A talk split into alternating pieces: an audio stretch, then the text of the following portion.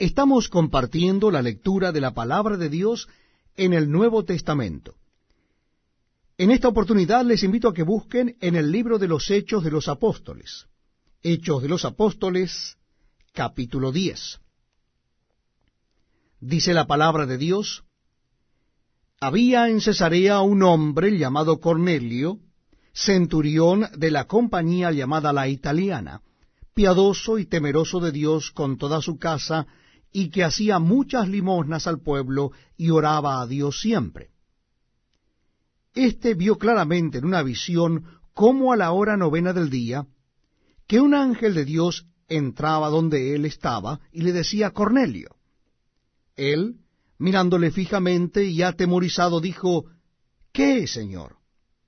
Y le dijo, Tus oraciones y tus limosnas han subido para memoria delante de Dios. Envía pues ahora hombres a Jope, y haz venir a Simón, el que tiene por sobrenombre Pedro. Este posa en casa de cierto Simón Curtidor, que tiene su casa junto al mar. Él te dirá lo que es necesario que hagas. Ido el ángel que hablaba con Cornelio, éste llamó a dos de sus criados y a un devoto soldado de los que le asistían, a los cuales envió a Jope después de haberles contado todo. Al día siguiente, mientras ellos iban por el camino y se acercaban a la ciudad, Pedro subió a la azotea para orar cerca de la hora sexta. Y tuvo gran hambre, y quiso comer, pero mientras le preparaban algo, le sobrevino un éxtasis. Y vio el cielo abierto, y que descendía algo semejante a un gran lienzo que atado de las cuatro puntas era bajado a la tierra, en el cual había de todos los cuadrúpedos terrestres y reptiles y aves del cielo. Y le vino una voz, Levántate, Pedro, mata y come. Entonces Pedro dijo, Señor, no, porque ninguna cosa común o inmunda he comido jamás. Volvió la voz a él la segunda vez, lo que Dios limpió, no lo llames tú común. Esto se hizo tres veces, y aquel lienzo volvió a ser recogido en el cielo.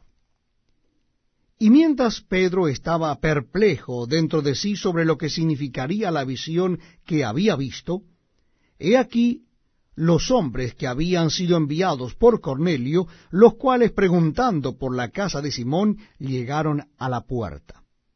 Y llamando, preguntaron si moraba allí un Simón que tenía por sobrenombre Pedro. Y mientras Pedro pensaba en la visión, le dijo el Espíritu, He aquí tres hombres te buscan. Levántate, pues, y desciende, y no dudes de ir con ellos, porque yo los he enviado. Entonces Pedro, descendiendo a donde estaban los hombres eh, que fueron enviados por Cornelio, les dijo, He aquí, yo soy el que buscáis. ¿Cuál es la causa por la que habéis venido? Ellos dijeron, Cornelio el centurión, varón justo y temeroso de Dios, y que tiene buen testimonio en toda la nación de los judíos, ha recibido instrucciones de un santo ángel de hacerte venir a su casa para oír tus palabras. Entonces, haciéndoles entrar, los hospedó, y al día siguiente, levantándose, se fue con ellos, y le acompañaron algunos de los hermanos de Jope. Al otro día entraron en Cesarea y Cornelio los estaba esperando, habiendo convocado a sus parientes y amigos más íntimos. Cuando Pedro entró, salió Cornelio a recibirle y postrándose a sus pies adoró. Mas Pedro le levantó diciendo, levántate, pues yo mismo también soy hombre. Y hablando con él, entró y halló a muchos que se habían reunido. Y les dijo, vosotros sabéis cuán abominable es para un varón judío juntarse o acercarse a un extranjero. Pero a mí me ha mostrado Dios que a ningún hombre llame común o inmundo. Por lo cual, al ser llamado, vine sin replicar.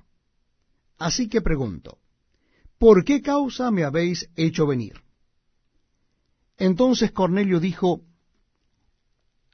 Hace cuatro días que a esta hora yo estaba en ayunas, y a la hora novena, mientras oraba en mi casa, vi que se puso delante de mí un varón con vestidos resplandecientes, y dijo, Cornelio, tu oración ha sido oída, y tus limosnas han sido recordadas delante de Dios.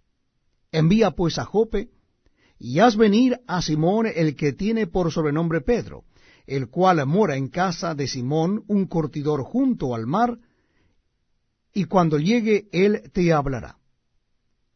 Así que luego envié por ti, y tú has hecho bien en venir. Ahora pues todos nosotros estamos aquí en la presencia de Dios, para oír todo lo que Dios te ha mandado.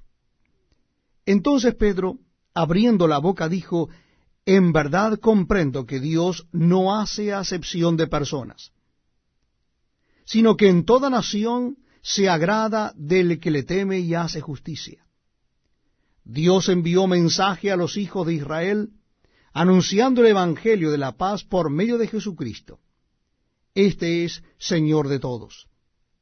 Vosotros sabéis lo que se divulgó por toda Judea, comenzando desde Galilea, después del bautismo que predicó Juan, cómo Dios ungió con el Espíritu Santo y con poder a Jesús de Nazaret, y cómo éste anduvo haciendo bienes y sanando a todos los oprimidos por el diablo, porque Dios estaba con él.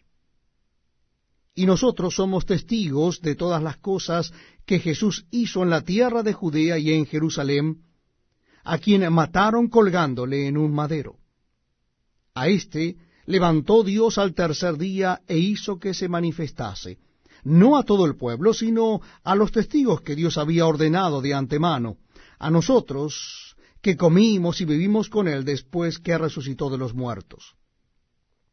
Y nos mandó que predicásemos al pueblo y testificásemos que Él es el que Dios ha puesto por juez de vivos y muertos. De éste dan testimonio todos los profetas, que todos los que en Él creyeren recibirán perdón de pecados por su nombre. Mientras aún hablaba Pedro estas palabras, el Espíritu Santo cayó sobre todos los que oían el discurso. Y los fieles de la circuncisión que habían venido con Pedro se quedaron atónitos de que también sobre los gentiles se derramase el don del Espíritu Santo, porque los oían que hablaban en lenguas y que magnificaban a Dios. Entonces respondió Pedro, ¿Puede acaso alguno impedir el agua para que no sean bautizados estos que han recibido el Espíritu Santo también como nosotros?